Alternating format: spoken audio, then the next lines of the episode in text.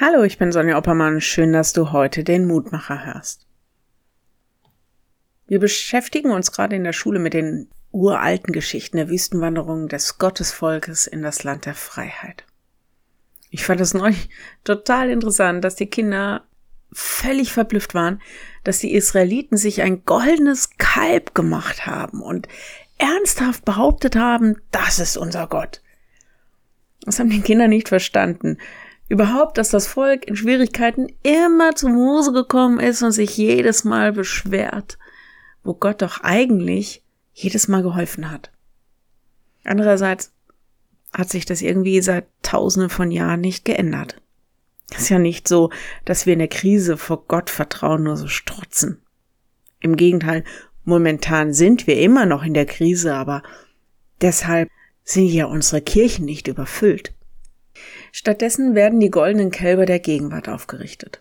Ablenkung durch Medien und Konsum, Selbstwert durch das richtige Image, Vertrauen und Hoffnung durch Digitalisierung und der richtigen Ernährung, Sicherheitsgefühl durch Geld und Wertanlagen.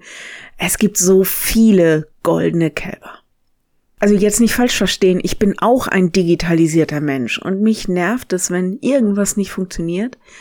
Und ja, ein gewisser Wohlstand ist auch für mich angenehm, und auch ich sehe zu, dass ich ausreichend Vitamine und Spurenelemente und was weiß ich aufnehme, um gesund zu bleiben.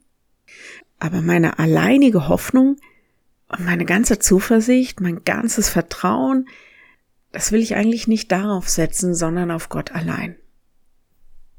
Warum sage ich das wieder und wieder? Weil der Lehrtext heute mich dazu auffordert. In der Basisbibel heißt es heute so, Hebräer 3, 12 und 13. Gebt acht, Brüder und Schwestern, dass niemand von euch ein böses und ungläubiges Herz hat und sich so von dem lebendigen Gott abwendet. Ihr sollt euch vielmehr jeden Tag gegenseitig ermahnen. Ja, das habe ich für heute getan. Insofern bleibt dran an diesem Gott. Wenn du magst, dann bete doch noch mit mir.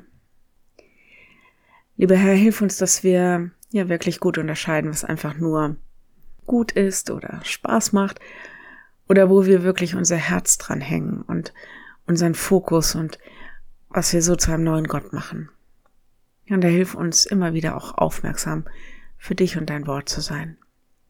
Hilft, dass wir in der Krise nicht mit Rebellion und Unglauben reagieren, sondern dass wir wirklich dir vertrauen. Gib uns die Kraft, die wir heute brauchen und das Wissen, dass wir bei dir sicher und geborgen sind. So geh du mit uns. Amen. Morgen dann der neue Mutmacher. Bis dahin, bleib behütet. Tschüss.